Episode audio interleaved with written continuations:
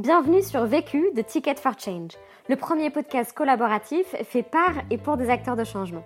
Dans ce podcast, tu entendras des témoignages de personnes qui ont décidé d'utiliser les 80 000 heures de leur vie qu'ils vont passer au travail pour contribuer à la résolution des enjeux sociaux et environnementaux d'aujourd'hui. Ils te partagent leurs meilleurs apprentissages suite au succès et aux galères qu'ils ont vécues sur des questions bien précises. Cet épisode a été réalisé en collaboration avec le mouvement des entrepreneurs sociaux, qui promeut les solutions des entrepreneurs sociaux et leurs propositions au service d'une économie humaine et efficace. Si tu souhaites toi aussi apprendre à réaliser tes propres épisodes vécus, voire même ton propre podcast engagé, rendez-vous sur vécu.org. Nous t'y avons concocté une formation en ligne. Et si tu apprécies ce podcast, n'hésite pas à nous laisser un commentaire et une pluie d'étoiles sur Apple Podcast. À jeudi prochain et bonne écoute! Vu, vécu, vaincu. Pour plus de vécu, clique vécu.org. Je voulais te dire, euh, tu sais, on, a tous nos petits problèmes. Vécu, buy ticket for change. Donc je m'appelle Coralie, j'ai cofondé l'incubateur de Make Sense en, il y a à peu près 5 ans et euh, depuis je j'accompagne des startups sociales et je travaille pour l'organisation Make Sense sur les sujets RH, euh, organisation et gouvernance. Donc Make Sense, on est une organisation qui mobilise des citoyens, des entrepreneurs sociaux et des grandes organisations pour construire une société euh, plus inclusive et plus durable ensemble. Euh, on mobilise du coup une communauté de 80 000 euh, citoyens qui se sont engagés au cours des sept dernières années dans nos programmes. On, on accompagne des entrepreneurs et on va accompagner la transformation de grandes organisations vers des modèles à plus d'impact et des modèles plus durables. Euh, donc pour donner un petit peu un ordre de grandeur, aujourd'hui chez Make Sense, on est 80 salariés répartis dans 7 pays euh, avec euh, du coup une communauté de bénévoles actifs environ en continu d'environ 10 000 citoyens. La question. Comment prendre des décisions quand on ne souhaite pas avoir de chef? Le vécu.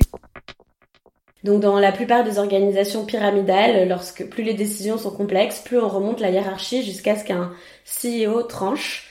Euh, chez Make Sense, on a fait le choix de construire une organisation décentralisée, dans laquelle chacun euh, peut prendre des décisions sur les sujets qui, lui tient à cœur. Pour vous dire euh, comment est-ce qu'on est, euh, chez Make Sense, comment les choses ont évolué, donc il faut savoir que Make Sense, on est parti d'un mouvement citoyen, donc d'une communauté de citoyens qui voulaient s'engager et qui voulaient mettre leurs compétences pour aider des entrepreneurs sociaux à résoudre leurs défis. On a donc un ADN communautaire très fort chez Make Sense. Sur ce mouvement communautaire, on a lancé différentes activités qui permettaient d'apporter des revenus pour pouvoir apporter un soutien long terme à la communauté. Euh, donc on a fonctionné historiquement avec une, une organisation déjà très décentralisée euh, et qui était euh, gérée par un board de 17 personnes qu'on appelait la Sense Rocket. Euh, ce board pouvait prendre des grandes orientations stratégiques pour Make Sense. Et à l'échelle des petites équipes, on arrivait à prendre aussi des décisions euh, pertinentes, mais on avait un réel problème chez Make Sense pour prendre des décisions euh, efficaces sur des sujets transverses. Comment faire, le, faire un choix qui impacte tout le monde dans l'organisation qui a la légitimité pour prendre ces décisions transverses. Par exemple, euh, quand en 2016 on doit trouver la priorité entre est-ce qu'on a envie de retravailler entièrement notre marque ou euh, recruter quelqu'un pour soutenir le développement des équipes à l'international. Cette décision elle était hyper compliquée à prendre chez nous parce que on savait pas forcément comment euh, faire avancer ces sujets. On arrive à prendre des décisions efficaces de manière décentralisée. Du coup, dans ce podcast, je vais vous expliquer euh, comment est-ce qu'on est passé d'une situation à l'autre. Premier apprentissage. Avant de chercher à repenser l'ensemble de sa gouvernance, euh, il peut être intéressant de faire des tests à petite échelle au sein des équipes. Par exemple, chez Make on a commencé par faire des tests de processus de sollicitation d'avis. Qu'est-ce qu'un processus de sollicitation d'avis?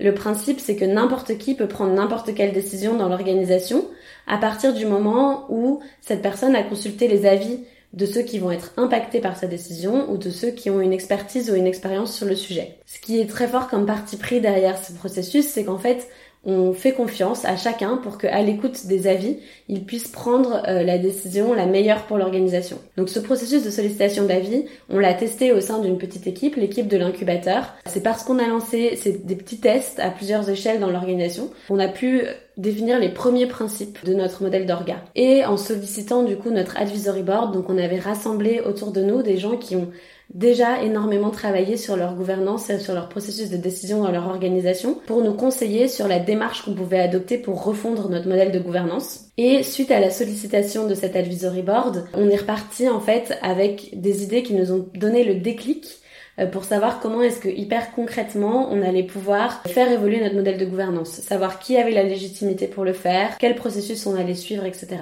Et pour ça, on a eu deux, deux choses principales. La première chose, c'était de se dire, en fait, il faut un petit groupe qui va prendre le temps de redessiner notre modèle de gouvernance, de le reposer à plat. On faut pas, on faut pas hésiter à partir d'une feuille blanche. Et pour savoir comment est-ce qu'on allait euh, désigner ce petit groupe, qui avait la légitimité pour le faire, etc., on a bénéficié de trois conseils qui nous ont été donnés euh, dans notre advisory board et qui ont été clés. La première, c'est que plutôt que de réfléchir pendant des heures à quel est le groupe idéal, on a fait une élection sans candidat. Donc hyper concrètement, il y avait quelques critères pour pouvoir être élu et votant, mais personne ne se présente. Et c'est les votants qui désignent les personnes en qui ils ont le plus confiance pour aller mener ce travail. Ça nous a permis de ressortir avec un petit groupe de six personnes, qui est parti faire euh, deux journées de travail, accompagné par Olivier Pastor, qui est euh, fondateur de l'Université du Nou, et qui nous a euh, accompagnés dans le process. Si vous voulez en savoir plus sur les processus d'élection sans candidat, il y a une fiche ressource de l'Université du Nou qui indique le process à suivre et que vous pouvez consulter sur leur site. On a aussi reparti avec deux autres conseils qui ont été clés pour nous dans la façon dont euh, on a été, euh, dont on a réfléchi. C'était que pour garder notre agilité dans notre organisation, il valait mieux réfléchir à des processus plutôt qu'à des organes puisque les processus permettent de s'adapter à des situations qui sont en constante évolution, alors que les organes sont souvent plus figés. Donc on a fait le cœur de notre modèle de décision autour de ces processus. Et le troisième point, c'était de faire de la sollicitation d'avis le principe central dans notre modèle de prise de décision. On a construit vraiment toute notre réflexion autour euh, de, de, ce, de ce modèle. C'est euh, Frédéric Laloux qui est venu faire une euh, intervention chez nous et qui nous a dit qu'on devait devenir les champions de la sollicitation d'avis et qui pensait que c'était ça qui allait nous aider à résoudre nos problèmes. Donc ça nous a beaucoup inspiré pour nous lancer là-dedans. Deuxième apprentissage. Donc le deuxième apprentissage, c'est que à un moment il faut y aller. Après avoir beaucoup discuté euh, sur comment est-ce que on va réinventer son modèle organisationnel et son modèle de gouvernance, on a sauté dans le bain euh, donc fort des conseils qui nous avaient été donnés, on a présenté le processus à l'équipe. Il consistait à construire un groupe euh, de six personnes, puis à avoir ce groupe qui dessine un premier projet, d'obtenir des feedbacks et des retours sur ce projet, et enfin de le soumettre à validation auprès de l'ensemble des salariés et des représentants euh, de la communauté qui étaient dans le board pour qu'il soit validé. Ces personnes, elles avaient pour caractéristique d'être représentatives un peu de la diversité géographique, donc avec des personnes euh, du hub à Paris, mais aussi euh, du Mexique par exemple, euh, d'être représentatif aussi de différents niveaux de maîtrise sur les sujets de gouvernance, des gens qui avaient beaucoup réfléchi, beaucoup travaillé sur ces sujets-là, et d'autres qui étaient plutôt dans une découverte et pour apporter aussi un regard extérieur, une diversité aussi de, des équipes dont provenaient chacun des membres de cette équipe. Je pars avec cette équipe, donc c'était deux fois une journée. Une première journée sur laquelle on est parti avec l'enjeu de partir d'une feuille blanche, donc en fait très très concrètement, on s'est mis en trois petits groupes de deux euh, avec un grand paperboard et on a dessiné euh, ce à quoi devait euh, ressembler notre gouvernance je crois qu'il y avait un bateau, un arbre et je ne sais plus le troisième, mais du coup chacun avait illustré aussi euh, de manière euh, concrète ce à quoi ressemblait le, le devait ressembler le futur modèle.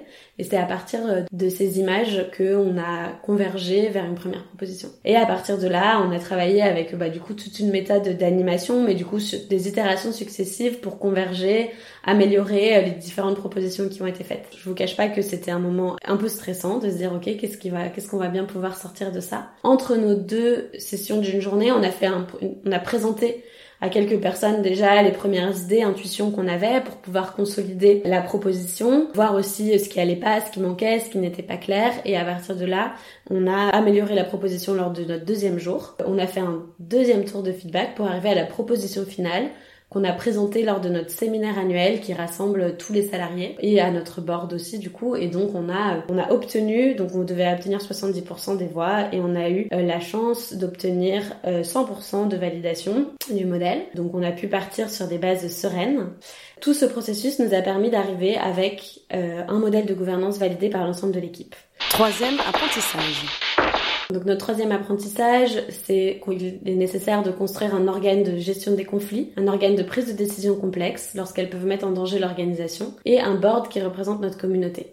Le processus qui est au cœur du modèle, c'est euh, la sollicitation d'avis. Euh, j'en ai déjà parlé un peu plus tôt le processus de sollicitation d'avis met au centre le fait qu'on a confiance en chacun dans l'organisation pour prendre les bonnes décisions pour l'organisation. Pour donner un exemple très concret de, de décisions par sollicitation d'avis qui ont été prises et qui auraient peut-être pas été prises dans une organisation euh, organisée différemment. Il y a à peu près un an, on a une salariée qui a l'intuition qu'il faut créer un podcast à destination des personnes qui se posent la question du sens dans leur vie et que c'est sera un super moyen en fait de d'élargir l'audience, le public cible de Make Sense et de rediriger des personnes qui se posent des questions vers de l'action concrète euh, et du passage à l'action au sein de Make Sense. Concrètement, cette personne, elle veut dédier une partie de son temps à ce podcast, donc se libérer d'une partie de ses missions.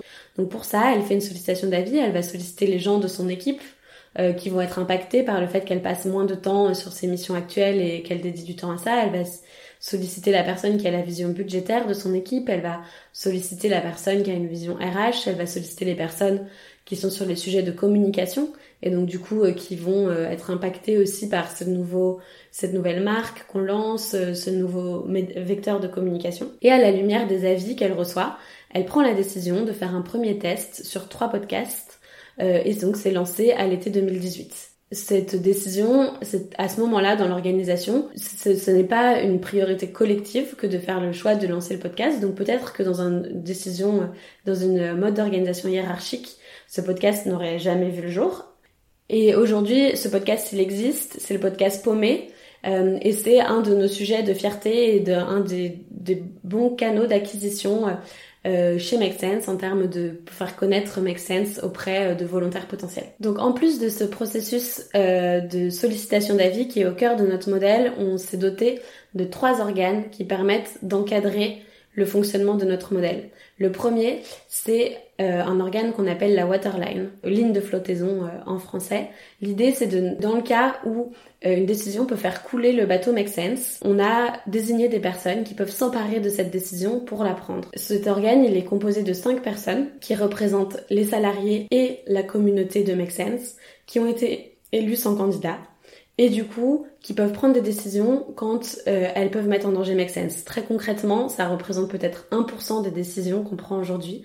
Il y a trois décisions qui ont été prises depuis que notre modèle fonctionne, donc depuis presque un an. Et ces types de décisions, ça peut être par exemple d'associer l'image de Make Sense avec une autre marque, ça peut être de débloquer des investissements avec des montants importants et qui n'étaient pas prévus dans les budgets initialement, ou ça peut être euh, aussi de, prendre une décision sur un projet qui pourrait mettre à risque la mission de Make Sense. Le deuxième organe, c'est un, un, board qui représente notre communauté. Donc notre communauté, elle est au cœur de notre modèle. C'est, c'est, on est, on est né d'un mouvement de citoyens. Et en fait, du coup, on a euh, une quinzaine de personnes qui euh, se sont euh, proposées euh, pour représenter la communauté. Donc c'est le community board.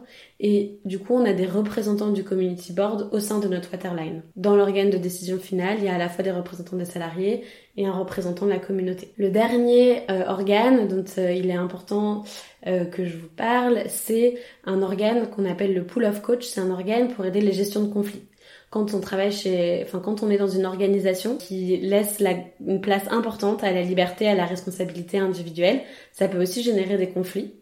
Et donc du coup, euh, on fait, on, on, on, sait et on a vraiment ce parti pris que les conflits sont aussi font partie de la vie d'une organisation, qu'ils existent, qui sont pas forcément mauvais et qu'il faut les gérer.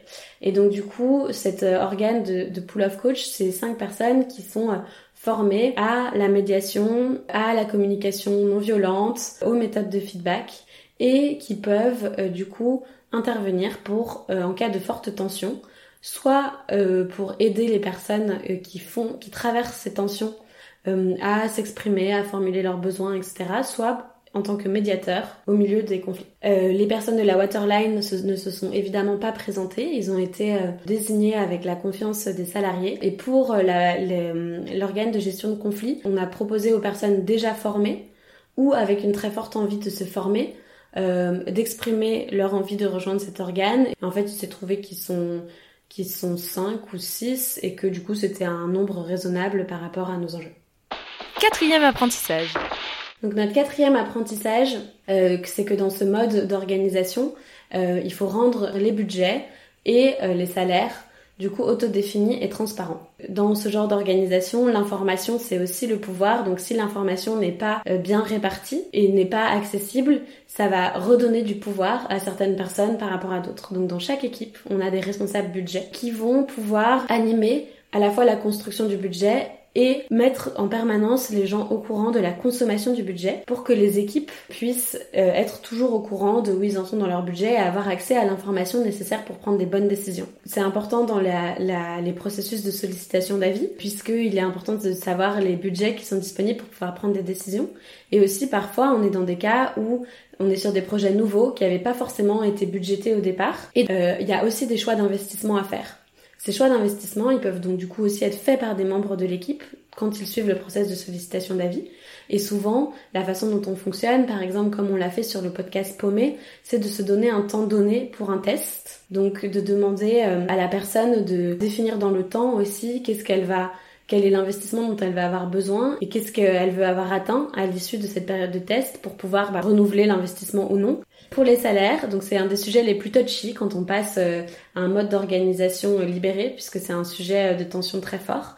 Et donc c'est la même chose que sur les budgets. L'idée c'est d'aller vers un, maximum de transparence. chaque salarié, quand il veut faire évoluer son salaire, il va organiser un comité de développement. Donc un comité de développement, c'est un moment privilégié où on invite 5, 4 à 6 personnes avec lesquelles on travaille régulièrement pour avoir du feedback sur ses missions, sur ses perspectives d'évolution et aussi pour avoir du feedback sur une auto-évaluation que aura fait le salarié en amont de son comité euh, pour définir son niveau sur une grille de salaire. Donc la personne s'auto-évalue euh, obtient les feedbacks de son comité de développement, puis va rédiger une demande d'évolution qu'elle va présenter à un comité de rémunération qui est aussi élu sans candidat. Et ce comité de rémunération, qui se réunit quatre fois par an, va analyser les demandes.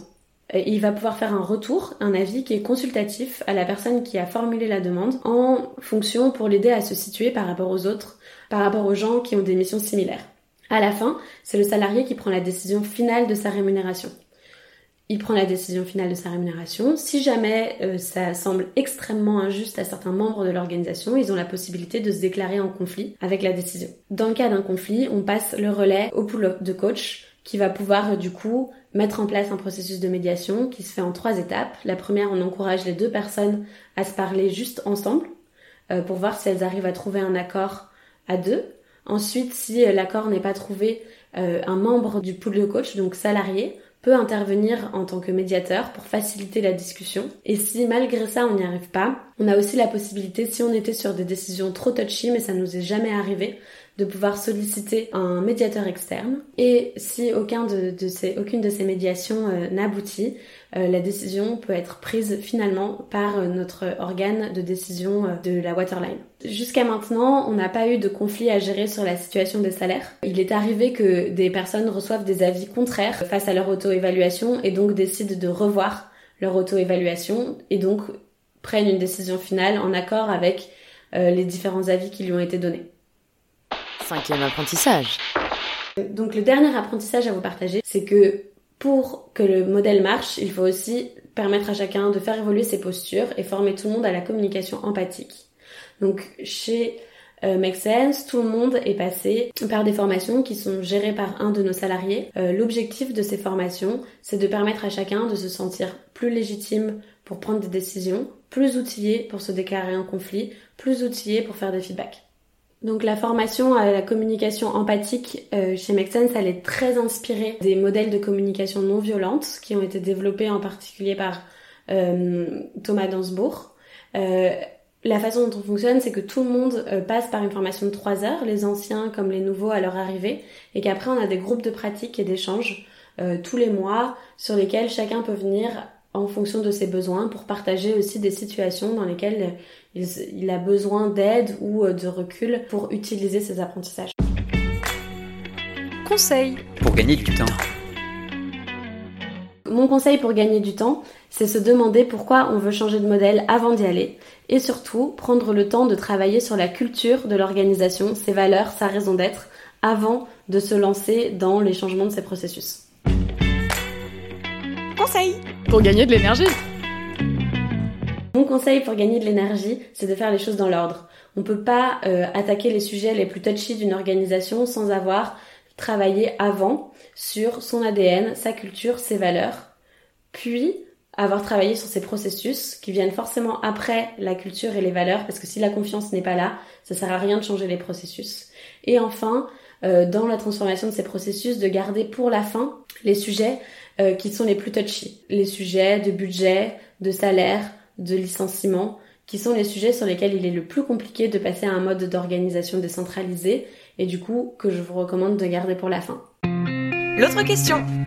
Aujourd'hui, la question qu'on se pose en ce moment et à laquelle on aimerait avoir un retour, c'est comment travailler à l'alignement de notre modèle de gouvernance avec les contraintes et le cadre légal juridique en France pour avoir euh, quelque chose qui à la fois euh, rentre complètement dans les cases des modèles juridiques, mais à la fois euh, bah, nous permet d'illustrer, de ne pas trop tordre notre, notre fonctionnement concret. Vu, vécu, vaincu. Pour plus de vécu, clique vécu.org. Je voulais te dire, euh, tu sais, on, on a tous nos petits problèmes. Vécu.